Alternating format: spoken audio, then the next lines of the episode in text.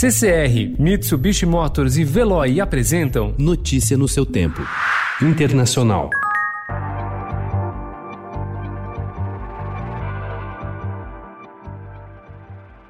O Centro de Controle e Prevenção de Doenças estimou ontem que o número de americanos infectados com a Covid-19 seja 10 vezes maior do que o de casos relatados. Segundo Robert Hatfield, diretor da Agência de Proteção da Saúde Pública dos Estados Unidos, cerca de 23 milhões de americanos teriam contraído o vírus. O presidente Donald Trump está atrás do democrata Joe Biden em seis estados-chave, de acordo com novas pesquisas New York Times Siena College divulgadas ontem. Os números mostram Biden à frente na Flórida, em Wisconsin, Michigan, Pensilvânia, Carolina do Norte e no Arizona.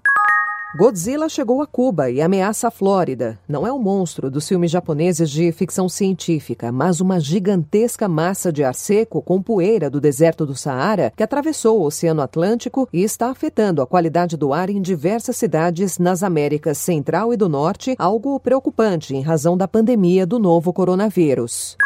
A Organização Mundial da Saúde afirmou ontem que o número de contágios pelo novo coronavírus voltou a subir na Europa após flexibilização progressiva das regras de isolamento adotada pela maioria dos países europeus. A agência alertou para a possibilidade de uma segunda onda da Covid-19 e o impacto que ela teria nos sistemas de saúde.